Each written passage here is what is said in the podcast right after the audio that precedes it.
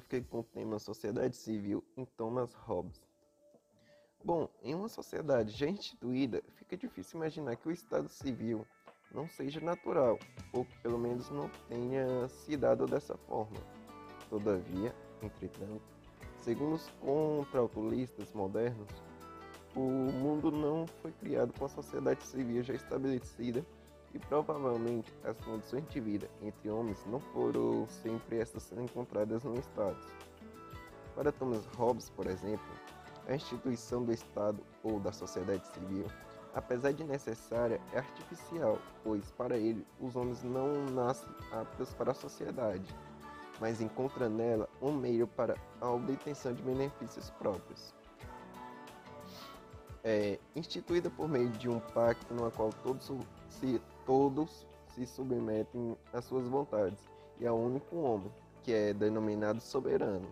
E a sociedade traz uma nova condição de vida aos homens.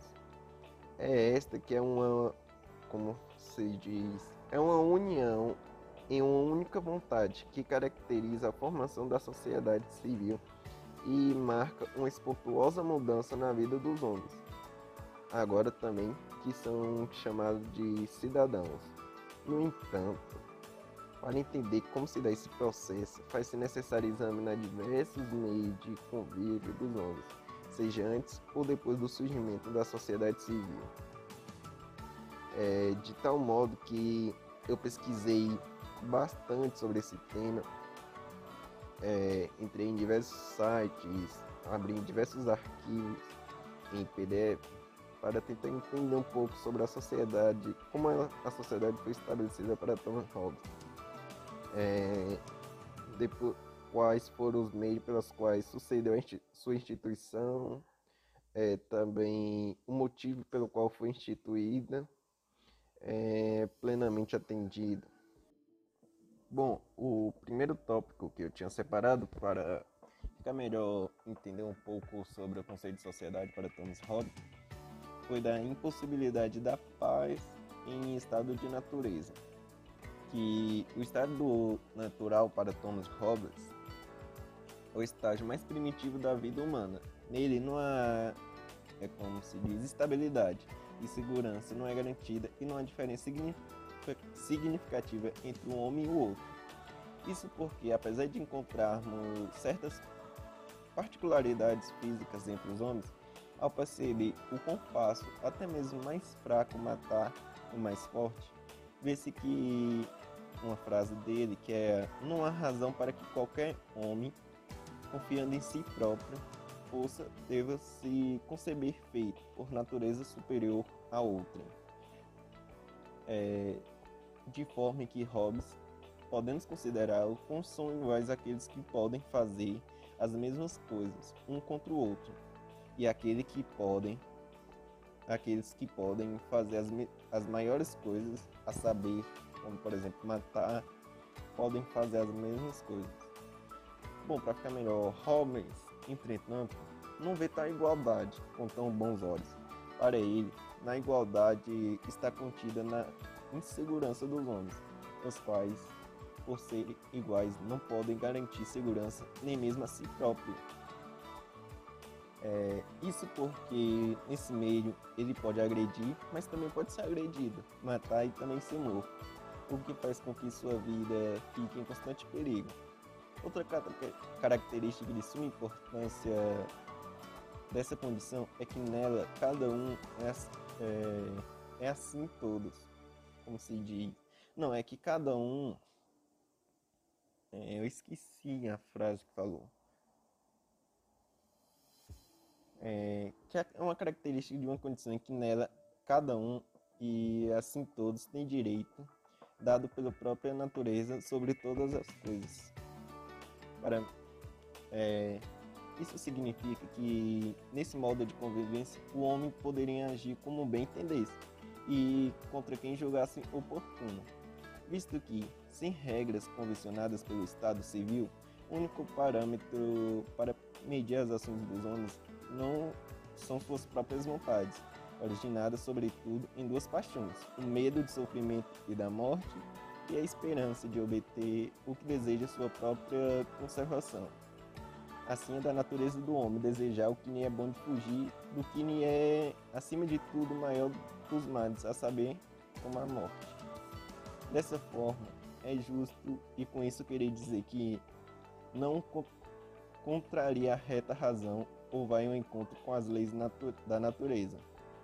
Que todo homem se empenhe ao máximo que se puder, na medida de suas forças, em proteger a vida e a sua vida e membros da morte e do sofrimento, o que vai permitindo direito natural de todos os homens.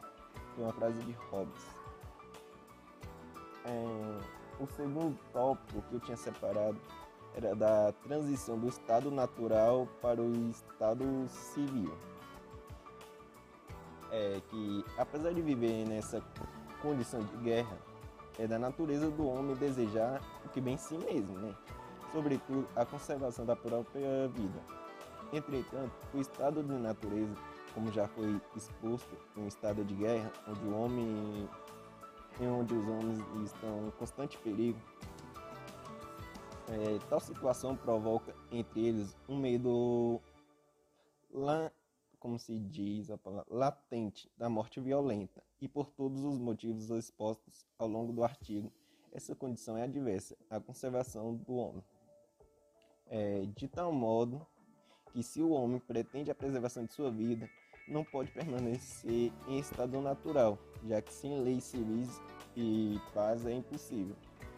Ao perceber essa situação, o homem passa a compreender que o respeito dele e dos demais a lei da natureza pode levar a ter segurança.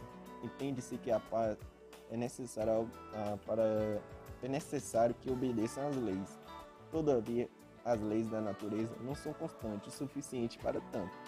O que pode ser mais entendido ao compreender que essas condições do homem são motivadas por, uh, por suas vontades, na sua origem do origem o medo e a esperança desse modo, é, desse ponto de vista, até mesmo para exercer a lei da natureza, é necessário segurança. E perceber isso, os homens se juntam para ter assistência mútua, é, munindo-se as precauções que tornem a agressão os outros tão perigosa. Para os princípios dos agressores, são os princípios dos agressores, que façam com que eles, aqueles que atacam, prefira conter-se a agir e sofrer as consequências. A essa associação, Hobbes dá o nome de multidão. Ele ainda não há contrato às vontades dos homens, ainda são distintas. No entanto, suas vontades estão unidas e se auxiliam em prol de seu. Bom, o Estado Civil, é, pelo que eu falei lá já anteriormente, vimos que a necessidade da formação de Estado civil se deu para que a paz pudesse ser estabelecida e mantida. Mas a forma como será implantada só pode ser entendida mediante a descrição do funcionamento desse mesmo, desse mesmo Estado. Para o filósofo inglês em questão, um poder co coesivo é requisito indisponível para o controle da ordem e garantia da segurança. Não bastando que os homens convencione leis para manter a paz, uma vez que é apenas, apenas em que é apenas em pequena medida que ele se atém a seus deveres em punição com base somente na consciência. É preciso, portanto, providenciar a segurança, no mediante de convenções, como da multidão, é, mas por meio do castigo o qual deve ser de tamanha rigidez que fique evidente que sofrerá maiores males aqueles que cometer a injúria do qual aquele que se, pre... que se preservá-la de praticá-la. É, então vou resumir logo que, que na impossibilidade da paz, em uma condição puramente natural, onde não há leis civis, e onde cabe apenas a cada indivíduo suprir as suas vontades e proteger a sua própria vida, o Estado ou a sociedade civil se constitui de forma artificial, mas necessária para trazer a paz aos humanos, aos homens. A alternativa encontrada por Hobbes, no entanto, requer a submissão de, todas a, de todos os homens ao soberano, pelo poder coesivo deste. Isso porque, segundo o filósofo Hobbes, somente desse modo poderia ser instituída a sociedade civil, único meio onde a paz é possível para o inglês.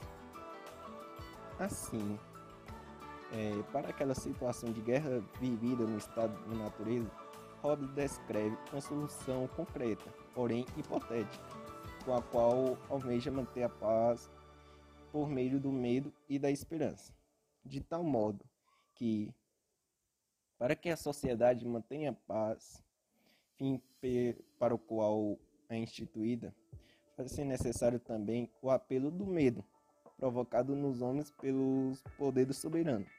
Portanto, se na definição da paz está de alguma forma inserido o conceito de medo, a sociedade civil cumpre seus objetivos. Caso contrário, não. Vale ressaltar que, segundo o, o Ricardo Tuck, Hobbes ele falou que Hobbes deseja libertar o povo do medo. Contudo, o uso do medo por parte do Estado na conservação da paz compõe certa incoerência com esse desejo.